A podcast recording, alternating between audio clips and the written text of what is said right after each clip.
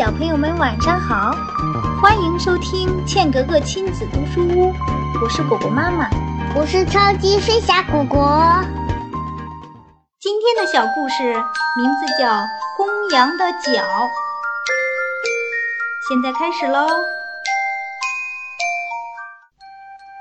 一头公羊长着一对又粗又长的犄角，高高的挺立。使它更增添了几分威武。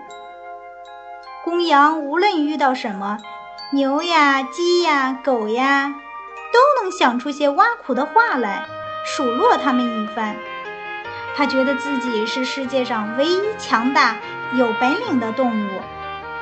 他迈开步子，骄傲地昂着头，仿佛世界上的一切和他相比都是渺小的。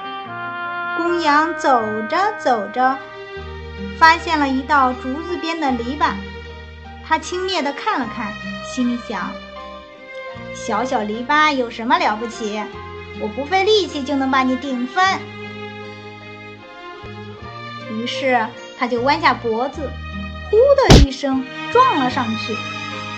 篱笆纹丝未动，可是公羊的犄角却顶伤了，而且两只犄角被紧紧地夹在篱笆缝里。进也进不去，出也出不来。